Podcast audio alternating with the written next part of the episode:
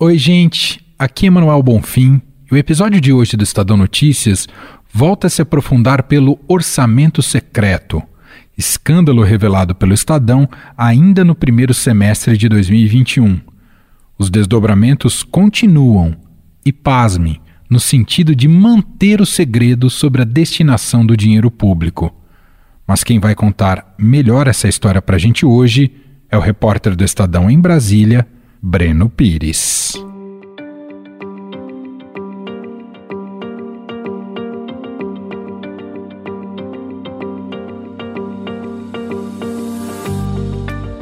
O Congresso realizou uma audiência na quarta-feira, 9 de março, que deveria servir para apresentar um novo modelo de cadastro das emendas do relator geral do orçamento, o popular orçamento secreto. E partidos da oposição recorreram ao Supremo Tribunal Federal para suspender o pagamento das chamadas emendas do relator do orçamento.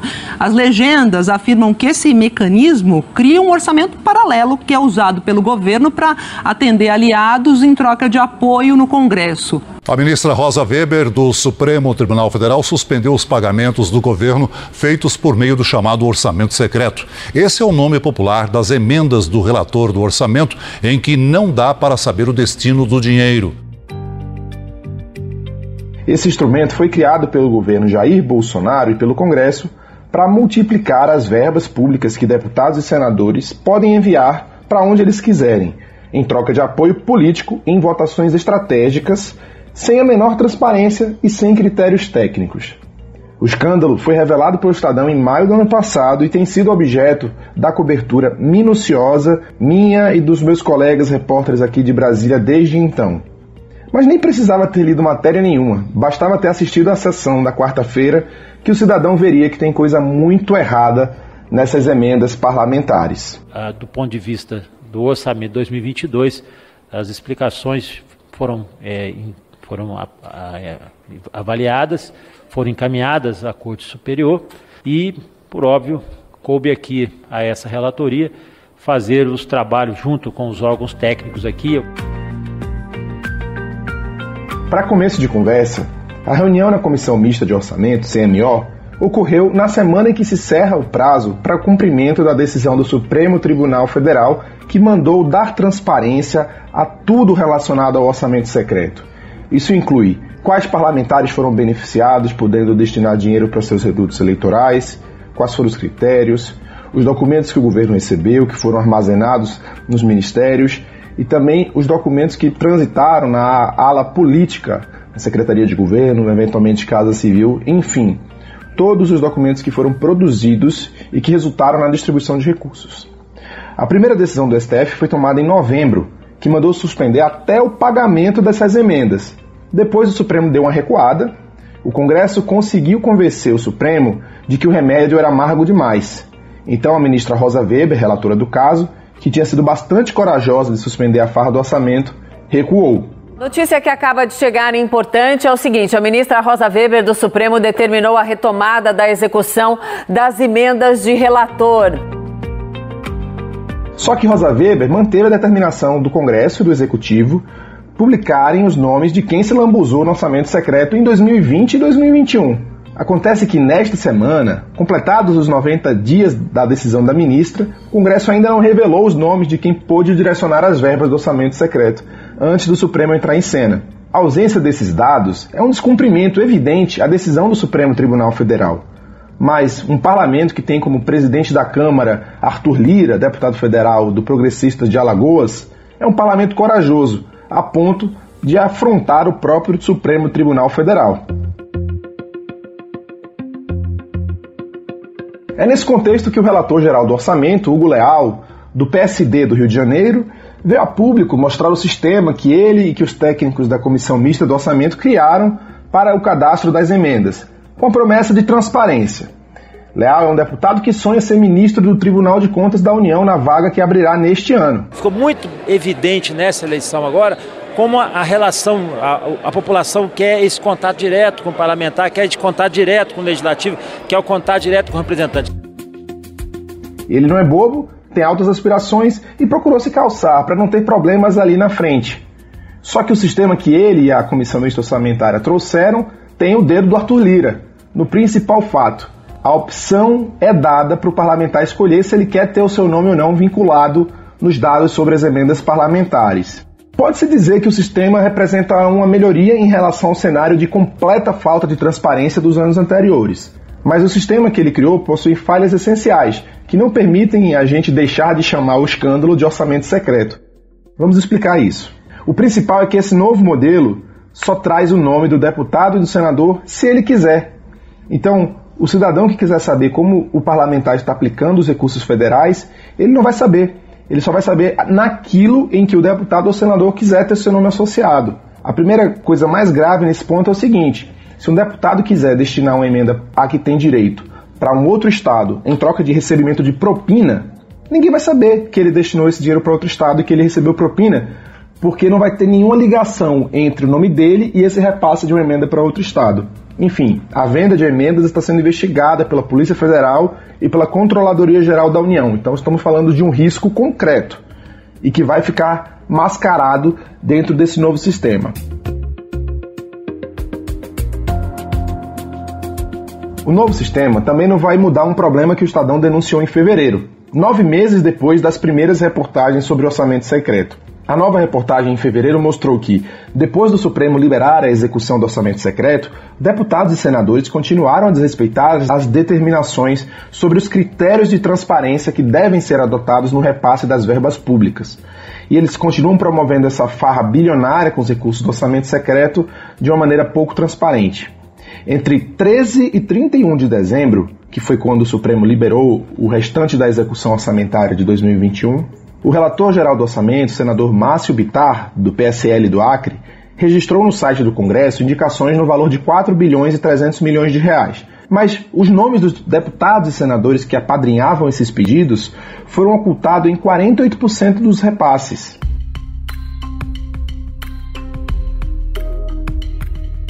Na tentativa de evitar que os deputados e senadores aparecessem, Bitar relacionou prefeitos, vereadores, representantes das entidades sem fins lucrativos e pessoas que não têm cargo público como os autores de quase metade das indicações.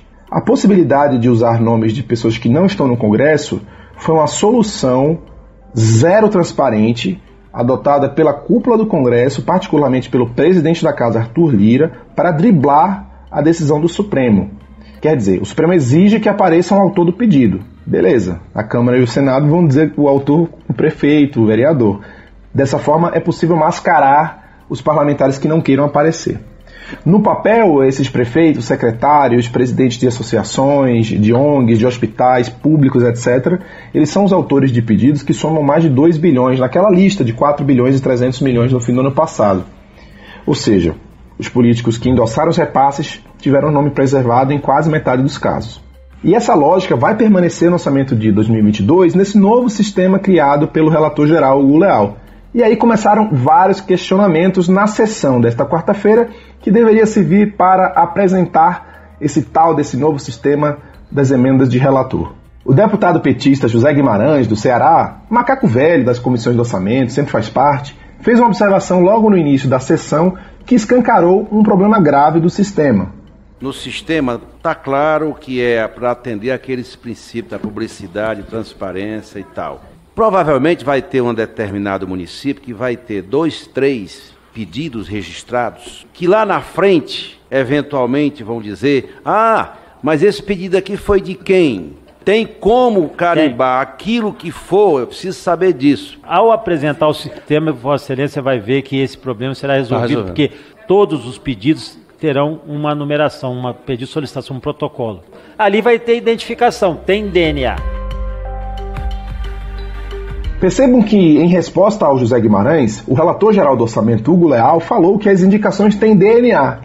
Ou seja, ele está deixando claro que é possível identificar quem está por trás, mesmo quando quem aparece publicamente é o prefeito. Mas que interessa as informações? Só o Congresso, claro, a sociedade não. Depois, o deputado foi perguntado de novo e, na resposta, escancarou essa intenção do Congresso de garantir a parlamentares o direito de se esconderem. Aquelas emendas que serão atendidas, que é a pergunta principal aqui, de entidade, ou seja, de ente, seja do município A, B ou C, município X vai lá, cadastra uma emenda, ela vai ter o um número, o número da proposta. Se aquela proposta, ele pediu 10 e a proposta foi atendida 5, vai ser atendida pelo relator e lá vai gerar um número também do parlamentar que indicou, da pessoa que está indicando aquela, aquela emenda, no desejo da pessoa que queira indicar. Este campo não tem incidência obrigatória. Nesse cenário de omissão deliberada das informações da sociedade, o deputado Mauro Benevides Filho do Ceará fez uma pergunta, digamos, capciosa, e a forma como a Câmara reagiu naquele momento mostra um pouco do escárnio que é esse escândalo do orçamento secreto. Senhor presidente, rapidamente também, eu sou curto nas minhas perguntas. Todo mundo perguntando aqui, não sei se eles entenderam, se o sistema vai estar alimentado com as cotas de cada partido para os deputados indicarem. Não, não, não, não, não. Estão me perguntando. Talvez, deputado Mauro. Só aqui. De, deputado é. Mauro, talvez num passado, no futuro breve, poderá haver. Mas cada um sabe o que cabe é. a cada um. Cada partido conhece. Tem uma. Tem, não, as é emendas individuais, emendas. Essa que você ouviu retrucando o relator geral é a deputada do Novo em São Paulo, Adriana Ventura. O Léo tentou então explicar os critérios de destinação de verbas. Quando me perguntam o critério, temos um critério. O critério aqui é o critério do parlamento, critério parlamentar, vamos, vamos dizer assim. Deu para entender o critério? Não deu, né? O relator continua comparando as emendas do orçamento secreto, conhecidas como RP9, com os gastos discricionários do governo nos ministérios, chamados de RP2, no jargão orçamentário. Esses são os códigos no jargão orçamentário. E por quê? Como é que é o critério do RP2? Como é que o governo define onde é que ele vai fazer os investimentos dele? Se vai ser no Ceará, se vai ser em São Paulo, se vai ser no Rio Grande do Sul, nas emendas que são de execução dos próprios ministérios. O critério é qual? Político? Aqui também tem um critério, o critério é político. E, obviamente, ele vai guardar as proporcionalidades, as diferenças regionais, sociais. Por quê? Porque aqui, no parlamento, está representado todo segmento da sociedade, em todos os estados, de todos os municípios.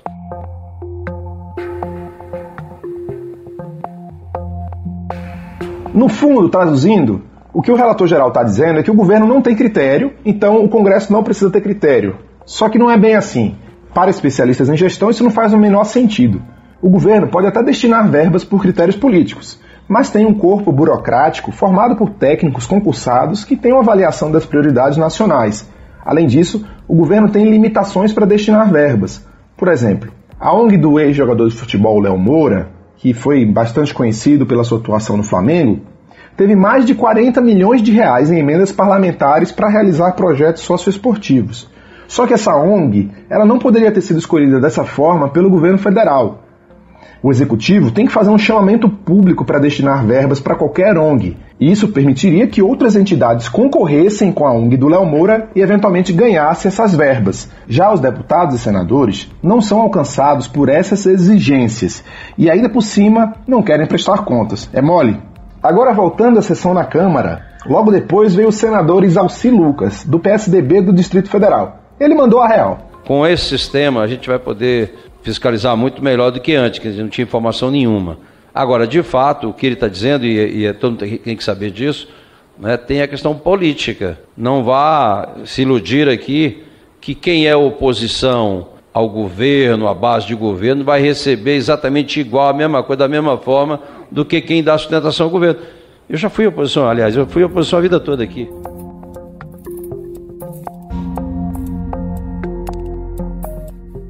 O deputado Danilo Forte, do PSDB do Ceará, em sua intervenção, fez uma advertência como amigo ao relator geral. Ele disse que era preciso ter a assinatura de cada parlamentar em cada repasse, porque assim o próprio relator geral ia se eximir de riscos, o que seria importante para evitar problemas lá na frente, como aqueles vivenciados na CPI dos anões do orçamento no início da década de 90. Eu não tenho vergonha nenhuma das minhas emendas. Eu não tenho vergonha de assinar o documento para onde eu estou indicando as emendas. Então, eu acho que se o critério passa, inclusive, por uma aprovação e tem que ter né, uma indicação parlamentar, eu não vejo nenhuma dificuldade em abrir o espaço para quem quiser é, assinar e colocar seu nome. E tira até a dúvida do deputado Zé Guimarães. A dúvida de, que, de, de qual é a procedência da emenda que está sendo aprovada. Eu sempre advoguei que onde tem orçamento público tem que ter transparência. Orçamento público é a peça mais importante do parlamento, num país com tantos problemas que nós tivemos no passado. Em matéria orçamentária, né, inesquecível o momento dos anões do orçamento, repetir os erros do passado é exatamente dar margem para que, mais uma vez, a imagem do Congresso Nacional possa ser colocada de forma maléfica para a boa democracia.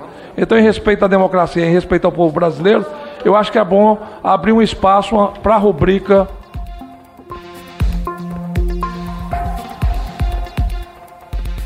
O alerta mais forte, porém, foi do senador Marcelo Castro, do MDB do Piauí. Logo na primeira fala após a apresentação inicial da sessão. E não se trata de qualquer parlamentar. Marcelo Castro é o relator do projeto de resolução do Congresso, aprovado em dezembro, que regulamentou o orçamento secreto. O senador expressou a preocupação com o descumprimento do que o Supremo Tribunal Federal decidiu e fez a advertência de que, do jeito que as coisas iam, o próprio Supremo poderia depois terminar acabando com a farra. E que o presidente disse que em 90 dias iria publicar tudo o que tinha sido feito de RP9 em 2020 e 2021.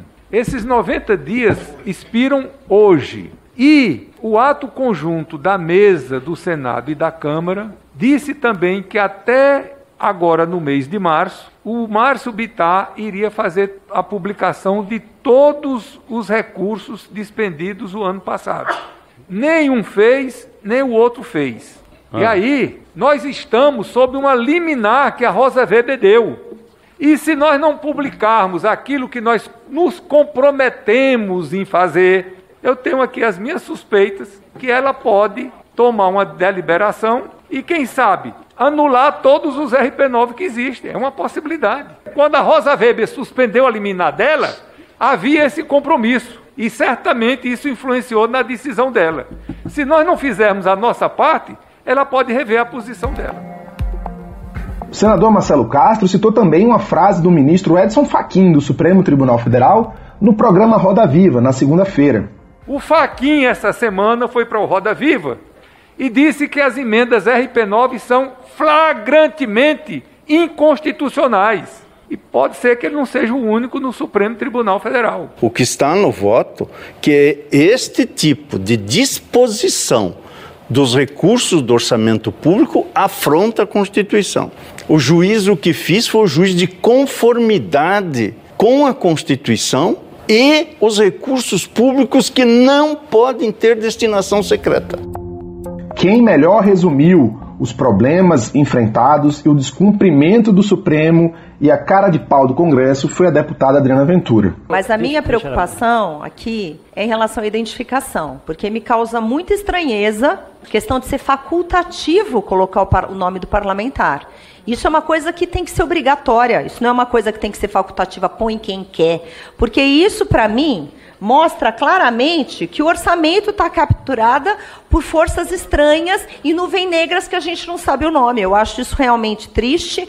Mostra que não há transparência no orçamento público, a gente está falando de dinheiro público e tem que ser transparente cada centavo. O parlamentar que não quer colocar o nome é um problema. Agora, eu entendo que o senhor relator, pelo fato de ser responsável, que quem não quiser indicar vai no seu nome, né? É porque vai sair com o nome do parlamentar. Eu entendo essa questão. E eu acho isso um problema, principalmente porque o senhor vai ser questionado sobre critérios e outras coisas. É que continua aparecendo um eterno balcão de negócios sem transparência.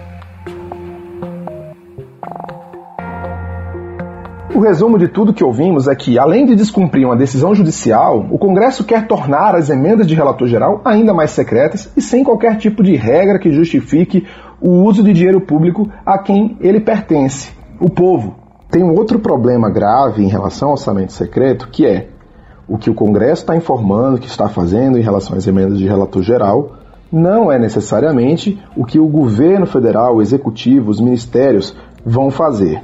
Por quê? Porque uma vez que a informação é divulgada no site do Congresso, isso quer dizer que ainda está sendo enviado para o executivo a indicação da emenda de relator geral do orçamento. Pode ser que chegando no executivo, por algum motivo desconhecido, esses repasses sejam cancelados, seja por questões de ordem técnica, inadequações legais ou formais, ou por outros motivos que não temos como saber. Por quê? Porque as informações sobre as recusas dos pedidos de emendas de relator geral não são tornadas públicas. As informações sobre os cancelamentos dessas emendas também não são tornadas públicas. Na prática, tem parlamentares reclamando nos bastidores que, por serem da oposição de Bolsonaro, mesmo tendo sido contemplados com as verbas do orçamento secreto, as indicações caíram quando chegaram no governo. Isso é um tema que continua sob investigação. E a consequência desse quadro é que as emendas de relator geral do orçamento podem estar sendo manipuladas no executivo, de forma que os dados que o Congresso torna públicos não são dados plenamente confiáveis. Para analisar e debater essa questão, convidamos o diretor do Movimento de Combate à Corrupção Eleitoral, Luciano Santos, que conversou comigo e com Emanuel Bonfim.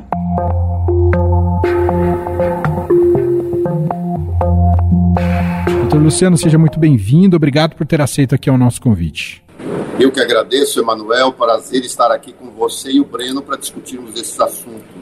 Doutor, gostaria de começar te ouvindo, mesmo com a revelação midiática do orçamento secreto, né, em grande parte por, por obra do Breno, que está aqui com a gente, e dos colegas do Estadão, mesmo com as decisões do Supremo Tribunal Federal, a gente percebe que o Congresso segue desafiando não só os princípios que regem né, a boa gestão pública, como a transparência, como também afronta determinações do próprio Supremo. Queria te ouvir o que explica esse tipo de arrojo e o que, o que acontece com a nossa democracia, doutor. Emanuel, eu queria primeiro cumprimentar aqui o Estadão, na pessoa do Breno e todos aqueles que participam dessa pesquisa e investigação, porque esse é um tema que a população acaba não tendo muito acesso. E é um tema que não é muito palatável. Discutir orçamento secreto é uma coisa efetivamente difícil o Estadão conseguiu fazer esse trabalho e trazer dados importantes para essa discussão. É, não é uma novidade a questão das emendas parlamentares, esse é um tema que o Movimento de Combate à Corrupção trabalha há muitos anos. É, vários presidentes utilizaram de emendas parlamentares para fazer essa negociação com o parlamento, então não é uma novidade seria injusto imputar a este governo, é, somente a ele, essa prática. No entanto, é, o orçamento secreto, através das emendas parlamentares, ele tomou um vulto é, inexplicável, né?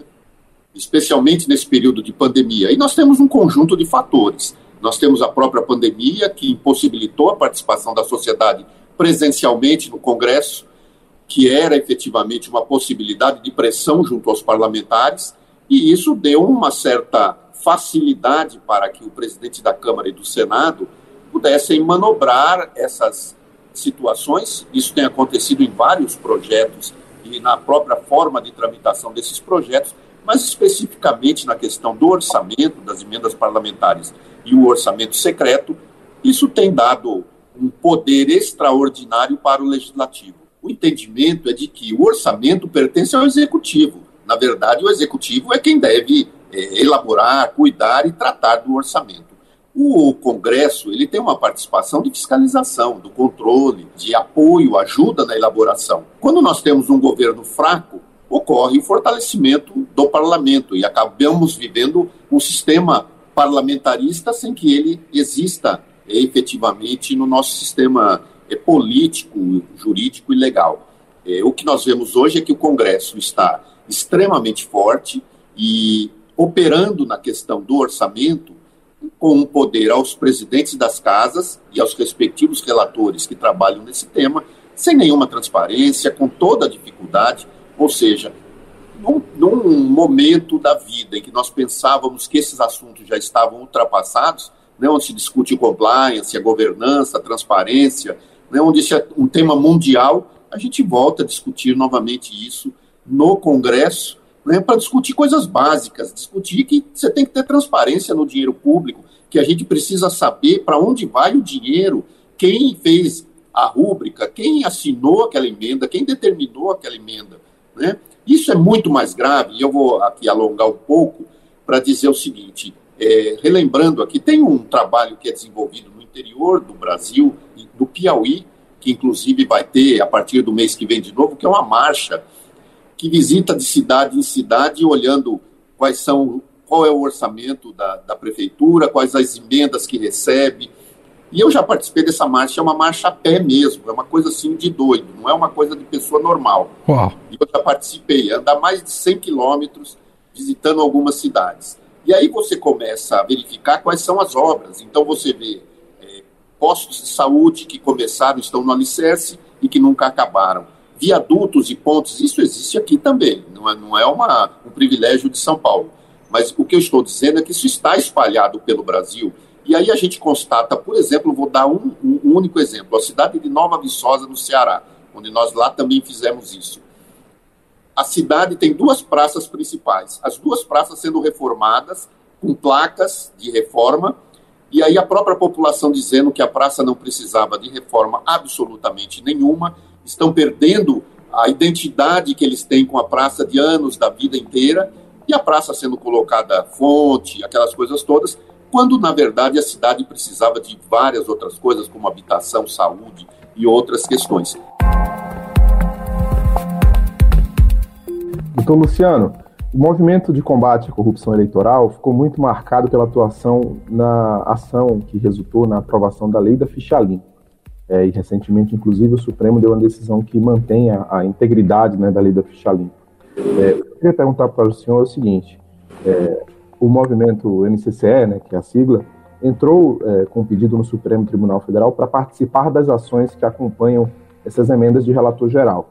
E eu queria saber o seguinte, né? Como a perspectiva do órgão é, é evitar a corrupção eleitoral, né? A perspectiva da, do movimento.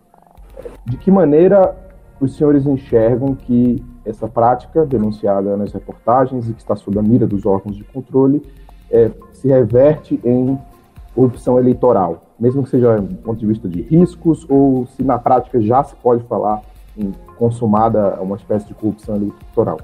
Essa sua pergunta é é, é fulcral.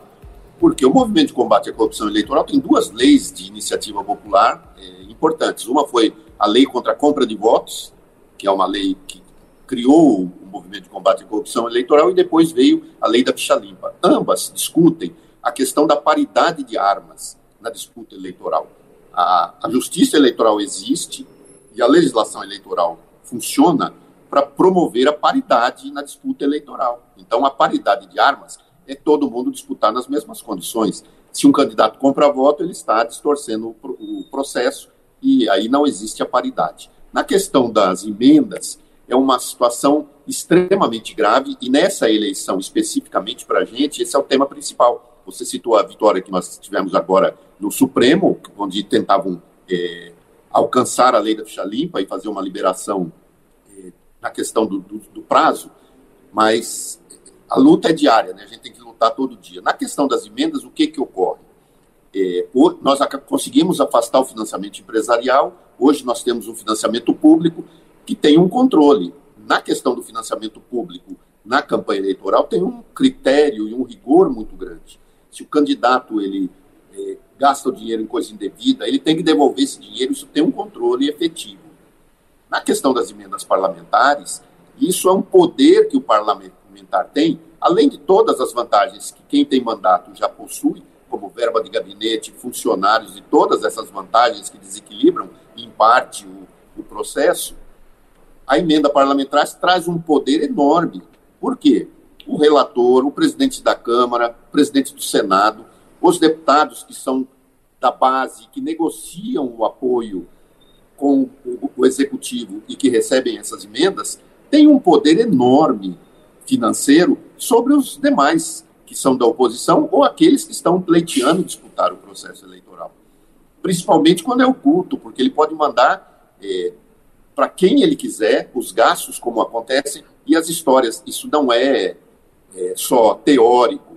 Na prática, a gente sabe muito bem, desde o escândalo dos anões de 1994 e todos os escândalos que a gente acompanha até hoje, a questão do desvio de recurso é, você oferece uma emenda onde já vai carimbado qual vai ser a construtora que vai fazer a obra e já com o valor que vai ser devolvido àquele parlamentar. Isso efetivamente é compra de mandato.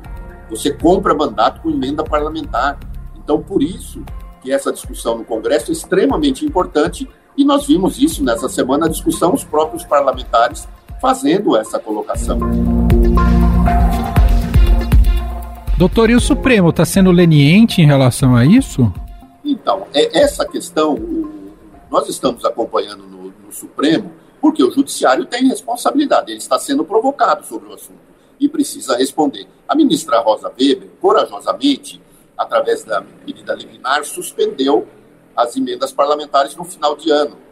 É, a nosso ver, sabiamente e de forma corajosa. No entanto, os parlamentares, presidentes das casas, procuraram a, a ministra e fizeram um apelo para que fosse liberado no final de ano, exatamente para completar o final de ano e os orçamentos que precisam ser agilizados, e ela recuou, liberando para que se fosse feita aquelas, aqueles gastos, os empenhos, tudo o que precisava fazer, eh, e não ficasse paralisado o orçamento. E deu um prazo de 90 dias que se encerrou.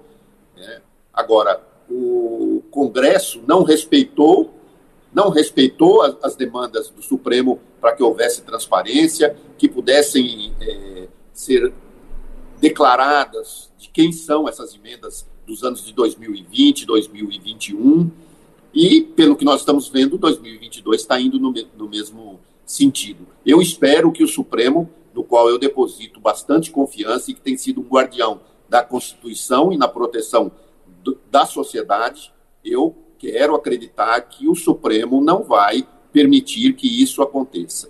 Esse aspecto, doutor Luciano, que o senhor menciona sobre a atuação do Supremo, né, ele poderia também ser mais facilitado se a gente visse os órgãos de investigação criminal atuando já no caso. Né?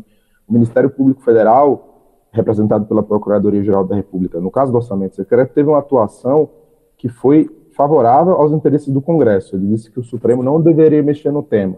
Paralelamente, as representações que os parlamentares fizeram pedindo investigação criminal dos casos que o Estadão revelou de sobrepreço, superfaturamento, compra de máquinas, o tratoraço, também não avançaram no Ministério Público, na Polícia Federal. É, o, o senhor acha que também, talvez, é, fruto desse momento de ressaca da Lava Jato, em que os órgãos de investigação e controle não estão é, mais tão digamos assim, aguerridos, né, por conta até de pressões de, de mudança de comportamento diante de, algumas arbitrariedades reveladas. Isso pode estar dificultando? Eu acho que você toca, Breno, em assuntos aí sensíveis, extremamente importantes. A apropriação da questão do combate à corrupção, por, seja por partido, por, pelo próprio Ministério Público, e os exageros que foram cometidos, isso traz um arrefecimento eh, no combate à corrupção e, nesse sentido, há um, um afrouxamento nessa situação, né? Então, nós temos que pressionar, e a gente tem feito isso, mas efetivamente existe essa dificuldade. Eu, eu conversando, não nessa legislatura, mas em legislaturas anteriores, é, conversando com membros da comissão, funcionários, eles sabem efetivamente que existe lista de parlamentares para serem atendidos na própria presidência da República e, e, que isso é feito de uma forma muito orquestrada, organizada, nessa negociação, nesse toma lá da cá de apoio ao, ao executivo que os parlamentares fazem. Então, uma investigação apurada conseguiria ter aí um resultado devastador no aspecto de parlamentares, utilizando emendas parlamentares. Perfeito. Quero agradecer aqui a participação do Dr. Luciano Caparrós Santos, diretor do Movimento de Combate à Corrupção Eleitoral. Muito obrigado aqui pela entrevista, pelos esclarecimentos e por participar aqui do nosso podcast, viu, doutor? Eu que agradeço, Emanuel, Breno, prazer participar com vocês, sempre à disposição aqui.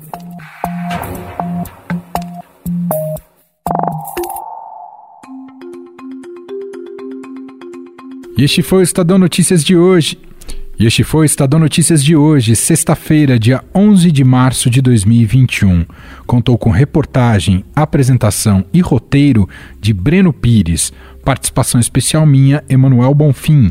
Na produção e edição, Gustavo Lopes, Jefferson Perleberg e Ana Paula Niederauer.